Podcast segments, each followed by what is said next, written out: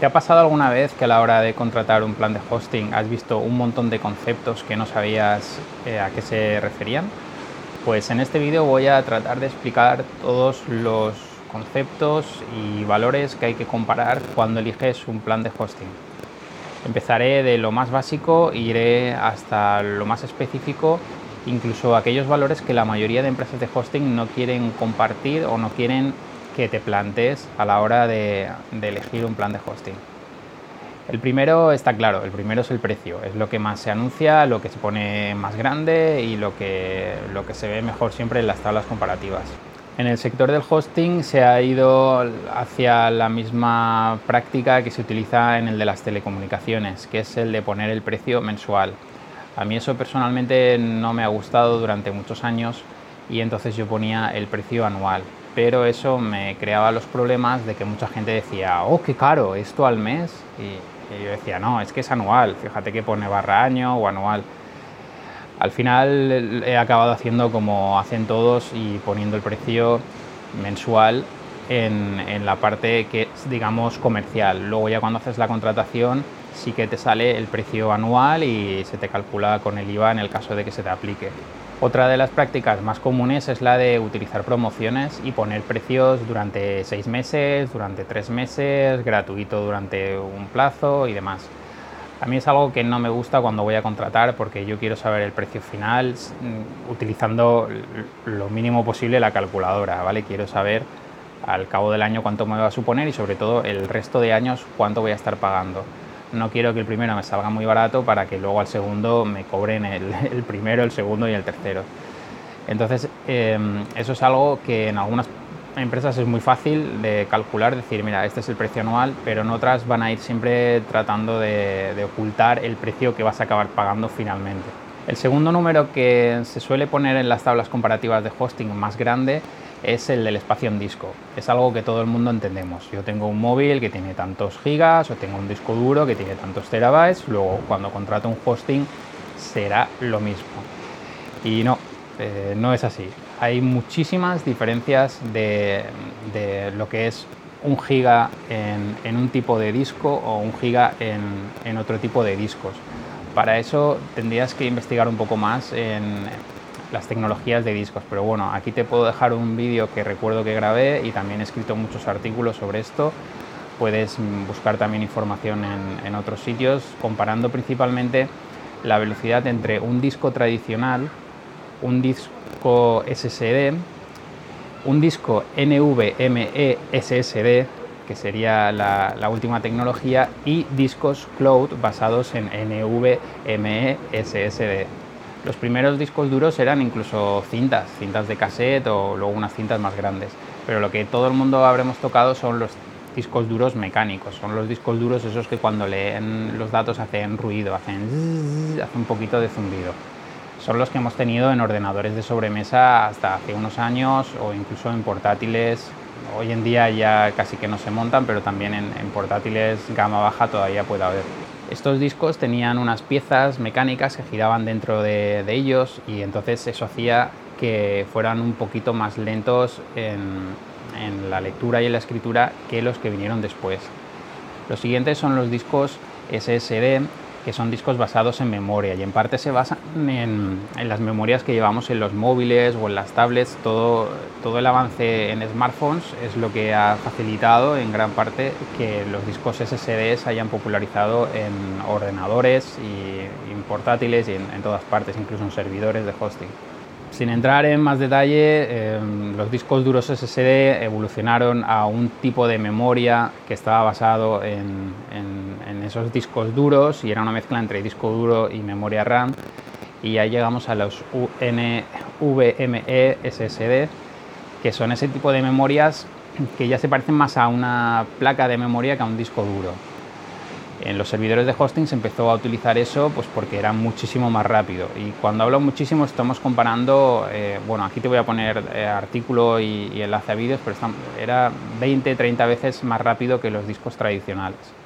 Y si queremos ir un paso más allá y dar un extra de seguridad y de rendimiento, están esos discos duros montados en paralelo y en una tecnología cloud.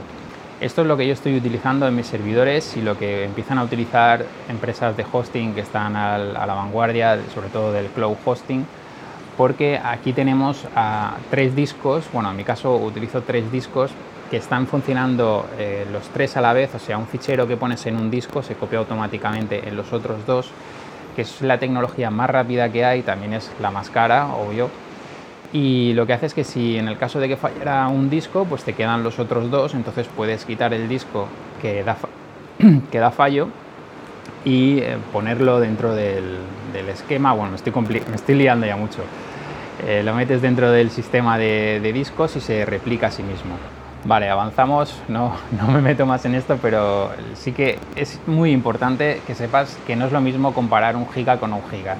Si el precio de una empresa de hosting es muy diferente entre una y otra es porque en una están utilizando un tipo de discos y en otra otro tipo de discos.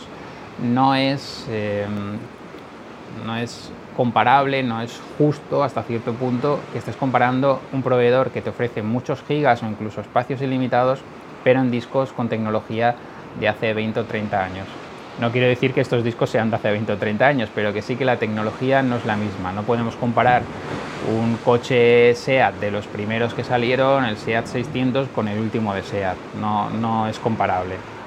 El siguiente punto, en la tabla comparativa, yo estoy utilizando mi tabla comparativa, pero básicamente todas las tablas comparativas tienen, tienen estos valores. No voy a entrar en todas las posibilidades que hay, sino en los valores principales en el momento de elegir el hosting son las cuentas de mail.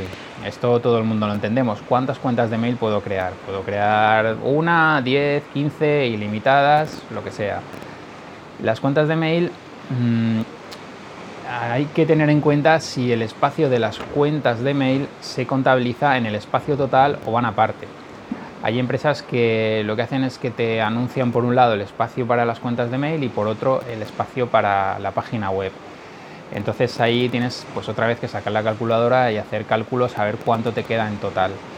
En mi caso a mí siempre me ha gustado eh, ofrecerlo junto, saber el espacio total que voy a tener y saber que ahí pues un poco va a ser para la web. Normalmente las webs es lo que menos utilizan de un plan de hosting. Normalmente, ¿vale? También hay webs muy enormes que necesitan mucho espacio. Pero normalmente una web te puede ocupar 1 o 2 gigas y el resto pues te quedaría para el email. Las listas de correo es algo que está en desuso. Sí, yo diría que es una tecnología que se está utilizando ya muy poco, pero que para algunas personas sigue siendo muy importante. Sería, para que nos entendamos, una lista de distribución, un grupo de WhatsApp, pero por email. La mayoría de empresas de hosting no ofrecen listas de correo ya, primero porque es algo antiguo y luego porque puede crear muchos problemas de spam, bloqueos de, direcciones de IP y demás. Yo lo sigo ofreciendo para clientes que, les interese, pero bueno, es algo que, a veces pues, directamente ni se pone en las, en las tablas. Y llegamos a varios conceptos que a mí me gusta mucho publicar, sobre todo porque nadie más lo publica. Es más, hay empresas que lo ocultan y que no lo dicen ni aunque se lo preguntes explícitamente. Yo he hecho la prueba de contactar con proveedores de hosting para preguntarles exactamente si contrato este plan de hosting, cuánto procesador, cuánta memoria, qué velocidad de lectura, escritura voy a tener. Y son datos que no, que no facilitan. ¿Por qué no facilitan? Porque aquí es donde está el truco. Aquí es donde está la, la clave para que tu web y tu email vaya rápido o no. Si tienes muchísima capacidad pero te limitan la velocidad de procesamiento, eh, te da igual.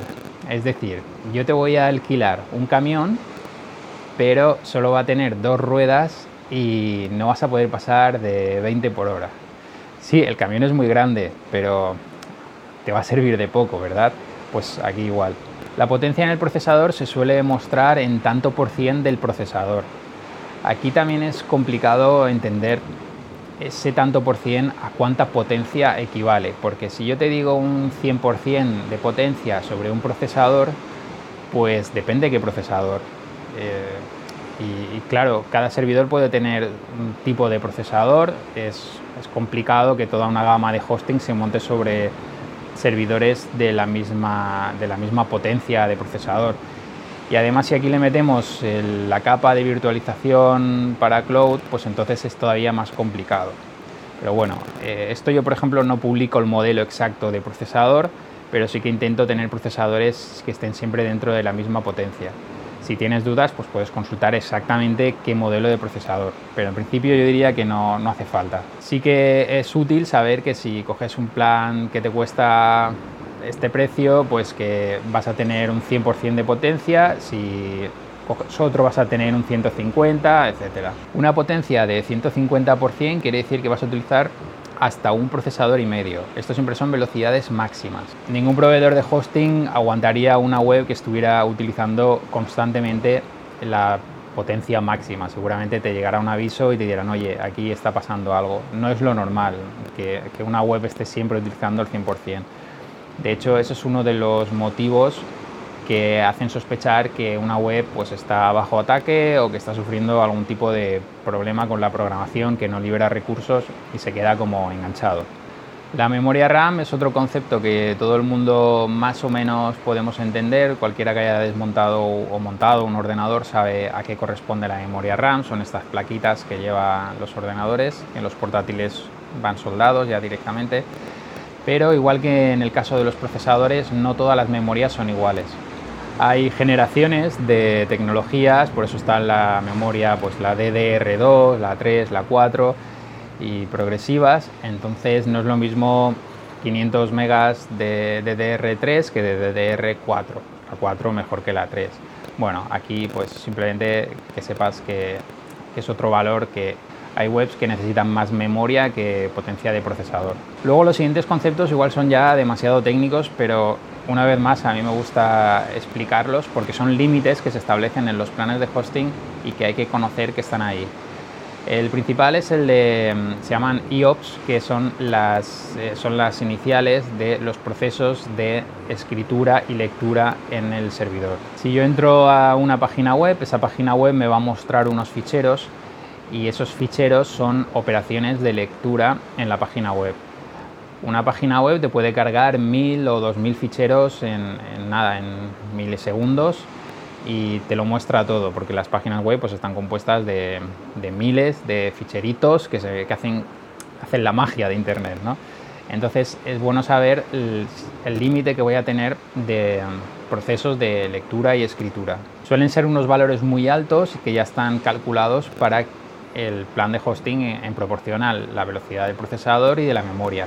Lo normal es que si los planes de hosting están bien eh, hechos y bien equilibrados, que tú elijas uno y no vayas a tener problema de, un valor concreto. Em, generalmente, ¿vale? Luego una web que tenga un problema de programación sí que es posible que quede enganchado y se ponga pues a generar ficheros, por ejemplo, como loco o a utilizar memoria RAM y no libera los recursos, bueno, pero eso son ya excepciones. Bases de datos es también muy importante, es lo que va a limitarte el crecimiento de la web. Pues una base de datos viene a equivaler a un WordPress, un Homeland, un PrestaShop, a lo que sería una web. Otra base de datos puedes utilizarla para un foro, otra base de datos para una segunda web de pruebas y así. En una base de datos se podría tener mm, información para varias webs, pero desde luego que no es nada recomendable. Es una base de datos por web. Los siguientes apartados son los dominios que puedes alojar en el plan de hosting. Aquí hay mucha variedad de cómo llamar a cada dominio. Haciéndolo muy sencillo, tendrías que mirar los dominios principales que puedes alojar, o sea, las páginas web independientes que puedes alojar en, en ese plan de hosting los dominios secundarios, es decir, esos dominios que puedes añadir al plan de hosting pero que van a mostrar la web principal. Y luego los subdominios, que serían esas entradas que hay antes del dominio. Por ejemplo, pues alta.tudominio.com. A los dominios principales y secundarios se le llama según cada empresa de una forma y según cada panel de control de una forma. Entonces, bueno, pues es eh, simplemente consultar y decir, bueno, pues si aquí dicen dominios en parking se están refiriendo a los secundarios o a veces yo también le llamo apuntados. Otro valor que no suele estar muy visible o incluso a veces ni se dice en las comparativas de hosting es cuántos emails voy a poder enviar. Porque eh, yo voy a elegir un plan de hosting que va a tener mucho espacio, mucha potencia y mucha capacidad, pero a ver si me vas a limitar los emails que puedo enviar. Yo lo marco como emails por día y luego hay un límite por cada cuenta que bueno, se puede modificar, pero suele estar hasta los 200 emails al día.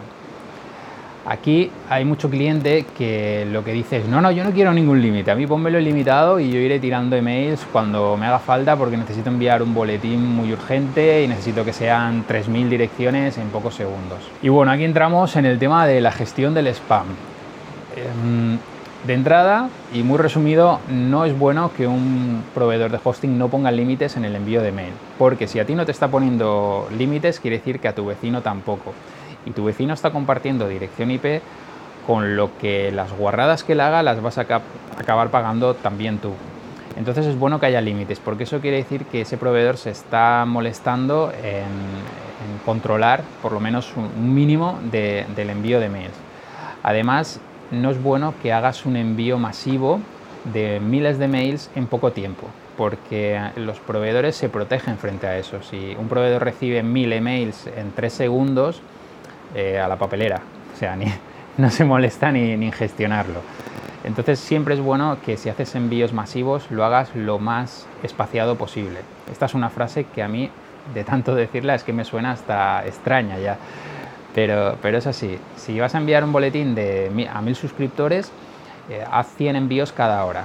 Todos los programas de mail, de envío de boletines y tal, se, puede, se pueden programar para que hagan eh, envíos en bloques en inglés le suelen llamar batch. Eh, bueno, entonces, em, aunque tengas un límite en tu plan de hosting, intenta no llegar al máximo nunca, porque bueno, por eso te puede dar problemas, sobre todo eso, de que te marquen como spam. Y a partir de aquí, pues cada proveedor de hosting va a ir poniendo la salsa que considere mejor en cuanto a software, a servicios o atención eh, atención técnica a las dudas o resolución de problemas.